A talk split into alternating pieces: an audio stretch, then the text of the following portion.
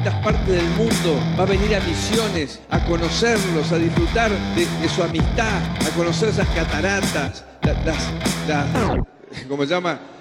El lugar de los jesuitas. Maldita suerte. Qué gusto recibir en esta tarde. Está con nosotros, atención, eh, compañeros, compañeras. Está el licenciado Filkesten, está el psicólogo K. ¿Cómo le va? ¿Cómo anda? Hola, ¿qué tal? ¿Qué tal, compañeros, amigues? ¿Cómo, están todos? Bien, eh? bien, bien, la verdad que bien. Bueno, bien. Licenciado? Bien, todo bien, todo bien. Un saludo especial a, Guadalupe Cuevas, que me asoció la, la imagen. Está, Pero, está renovado, ¿no? Sí, bueno, no, me, en realidad me creció un poco descontrolado el pelo. Me ah. tengo que peinar un poco, pero bueno. Eh, cuestiones, cuestiones, tema que estoy con muchas cosas. Por suerte, por suerte, estoy con muchos problemas personales, por suerte. ¿Cómo por, suerte? Y porque yo creo que un poco me metí, un poco solo en esos problemas personales, con la intención de prestarle menos atención a los problemas políticos y colectivos, ¿no? Eh, digamos, empecé una refacción en mi casa ah, y eso hace que tenga muchísimos problemas en el día a día, cuestiones que me alejan de todo tipo de análisis político. eh, Que en este momento todos los análisis políticos llevan casi indefectiblemente hacia una depresión profunda. Entonces, e incluso me facilitó mucho el tema de la convivencia con Esther, porque cuando ella viene enojada qué sé yo, por el creciente punitivismo que se escucha en torno al tema de la seguridad en nuestro frente, o porque no, hubo solidaridad con las condenas de prisión efectiva que sufrieron dos militantes de, la izquierda por el tema de la protesta de la reforma previsional. Cuando ella me plantea estos temas, yo enseguida le hablo de qué grifería comprar y ya es, es bárbaro porque ya se desvía la conversación hasta un tema que sí tiene solución. ¿Qué, ¿Qué, grifería compramos? ¿Una o la otra? Es mágico realmente, es mágico realmente. Como mucho se discutirá. Claro, no, esa no, esa sí, bueno, eh, una sí vamos a comprar, una vamos a comprar. ya está. Pero más allá de estos temas personales, obviamente que nos hemos juntado con los compañeros de Marta Abierta, porque estamos a cinco días Cinco días. Cinco días. Para diseñar ¿no? seminarios que me parecen son muy útiles en, este tiempo, a, poco, a pocos días, pocas horas ya de la elección. No falta nada. Y uno de los seminarios que tenemos para ofrecerles, para invitarles a todos, eh, se llama Una campaña que fue reemplazada por el esperar el golpe. Porque a muchos nos llamó la atención la casi nula campaña que se hizo de cara a estas elecciones, ¿no? Estuvo el cimbronazo, ¿no? Después de las pasos, y después como que todo se aquietó. Eh, hubo, hubo medidas de, de, gobierno, el congelamiento, qué sé yo, pero en cuanto a la campaña, poco.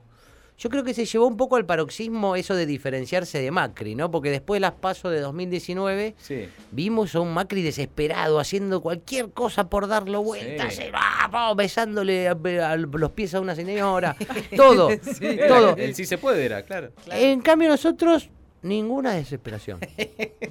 Nada tranca. Sí. Bueno, nos diferenciamos. Eh, pero esto nos hizo acordar, esta actitud que tenemos, nos hizo acordar a varios de las personas que analizamos esto con el grupo de Marta Abierta, a cuando éramos pequeños, sobre todo los niños varones que crecimos con este, este clima de masculinidad un poco tóxica, ¿no?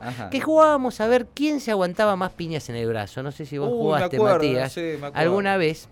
¿No? Que bueno, jugábamos a eso. y ahí jugabas con otro compañerito y se iban pegando piñas por turno, ¿no? Uno vos, uno tu compañerito, uno vos, uno tu compañerito.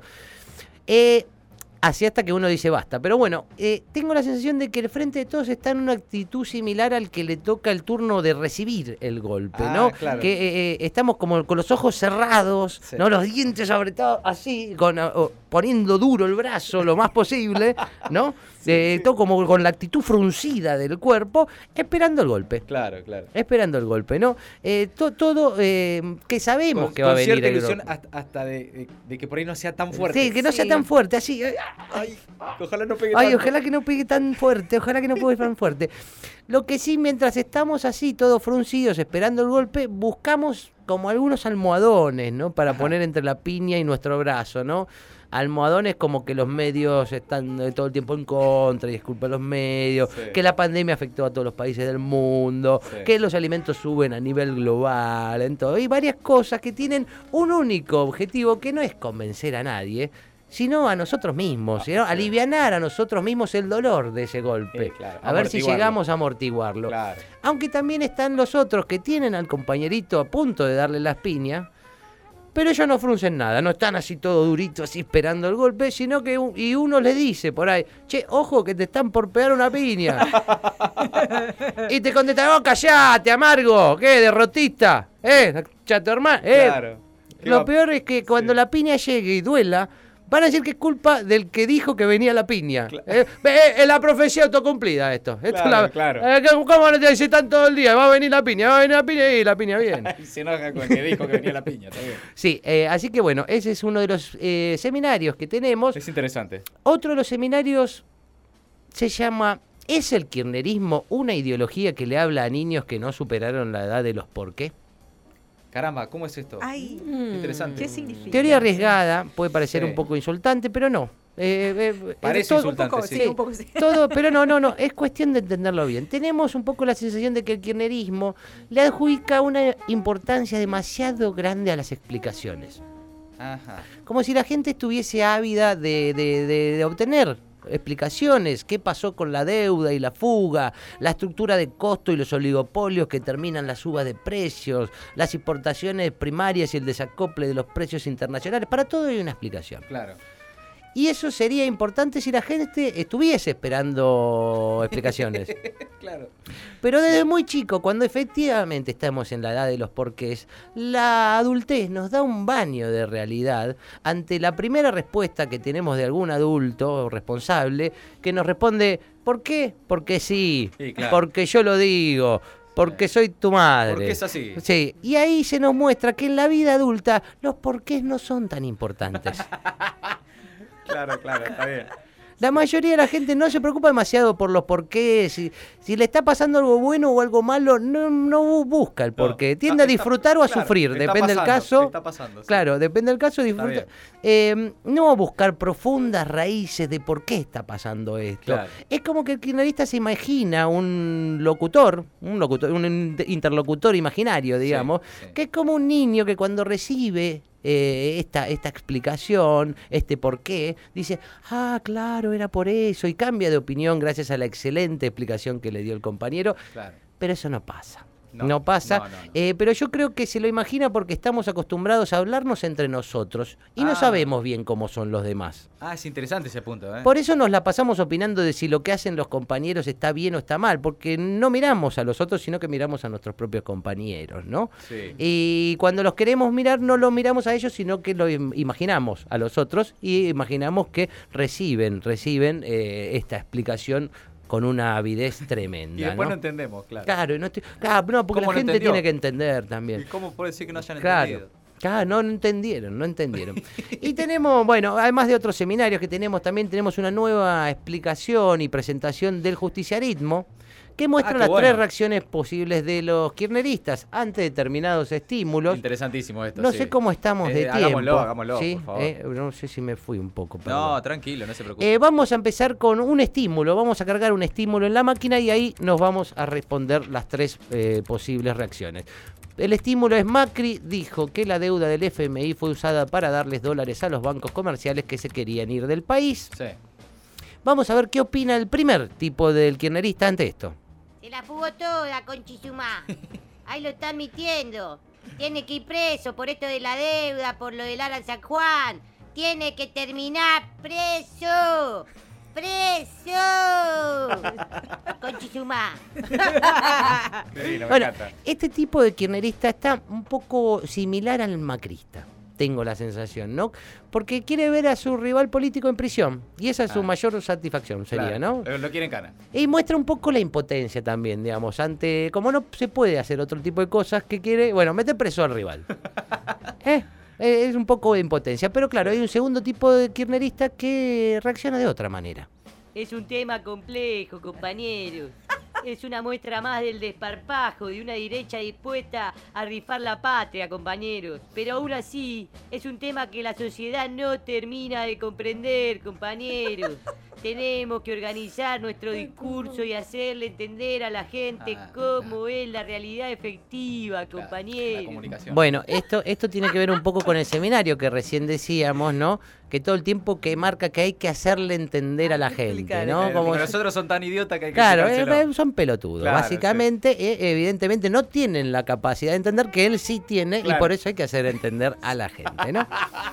Pero está el tercer tipo de kirchnerista que se toma un poco todo más a broma. Esto me encanta, a ver. Uy, Macri confesó lo de la deuda, eso va a cambiar todo. Ah, entonces voy a llegar a fin de mes. No, bueno, eso no va a cambiar.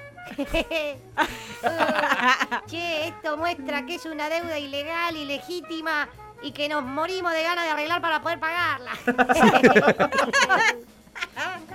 Bueno, encanta, esto me encanta. un poco cruel el humor de este Sí, compañero, pero bien. quizás sea un poco más real que los otros. Vamos a ingresar otro estímulo. A ver. Majul y Fernando González de Clarín deslizaron la idea de que Alberto no termine su mandato. Más, más que la deslizaron. te diría. Bueno, sí, la, la- sí, bueno. Explicitar. Explicitar. Está bien, está bien. Vamos a escuchar la reacción del primer tipo de kirchnerista. ¿Te das cuenta? Son golpistas con Chizumá. Después hablan de la democracia. Le chupa un huevo la democracia con Chizumá. Hay que meterlo preso. ¡Preso! Con Chizumá. Qué lindo. Bueno, sí, sí, este insiste con meter... Preso, eh, preso. Sí, sí, sí. Además tiene la doble cuestión, preso y mucho fijarse en lo que dicen los medios opositores. Todo el tiempo, ¿no? Todo el tiempo, Claro, todo el claro. tiempo. Eh, eh, hay un segundo tipo de kirchnerista que reacciona a- ante esto de esta manera.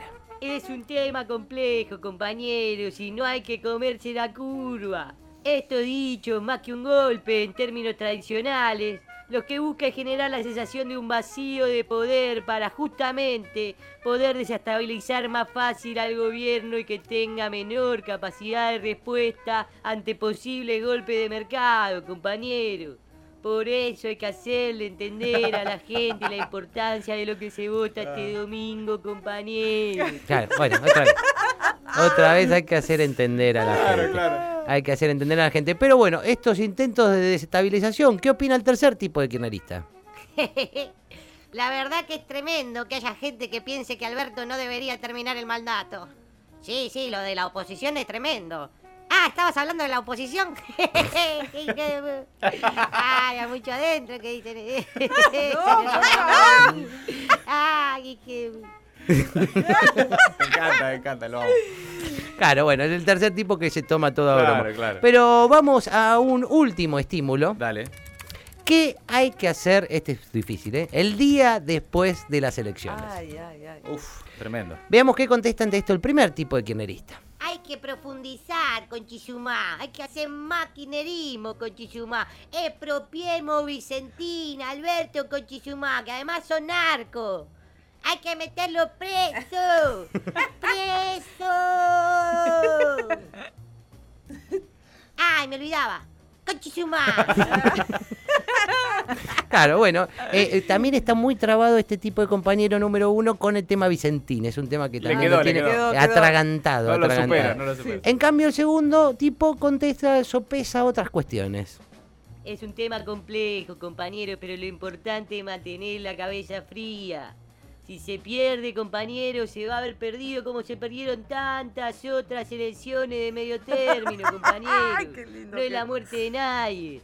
Solamente hay que agachar la cabeza y laburar, laburar y laburar. Tenemos dos años para hacerle entender a la gente Otra que vez. somos una mejor opción que el macrismo, compañero. Sí, claro, claro. Para hacerle entender al boludo que es un boludo, básicamente. Lo que no se piensa tanto en este tipo de pensamientos es cuántas veces uno mismo eh, aceptó públicamente que era un boludo. Realmente muy pocas. no, casi Eh, nunca, Casi claro. nunca. eh, no suceden Claro, esas claro. cosas. Pero tenemos al tercer tipo de kirchnerista que reacciona así. ¿Qué hay que hacer el día después? Y bueno, buscarse un refugio para evitar que te dé una bala perdida, porque se van a tirar con todo, eh, para acá, para allá. Se van a tirar con de todo. Ah, y el frente con de todo. así. No, bueno, esperemos que no. Lo que sí que no. podemos usar esa máscara de plástico que teníamos, ya no por la pandemia, sino para evitar que los macristas nos la pasen por la cara. Ay, qué lindo. Bueno, si mucho no, no lo pensamos un poco y no nos animamos a decirlo, pero él en chiste un poco lo Sí, dice, está ¿no? bien, sí. Bueno, eh, quedan todos invitados, son todos seminarios de esta semana y a partir del lunes tenemos grupos de autoayuda también post elección para todos los que se quieran acercar ahí a Marta Bien. Gracias, licenciado Phil, No, que esté en el psicólogo. K, en maldita suerte. ¿Ya nos seguís en Instagram? No. Y dale. ¿Qué esperás? Arroba maldita suerte FM. Si no le metés follow, manejás el patrullero.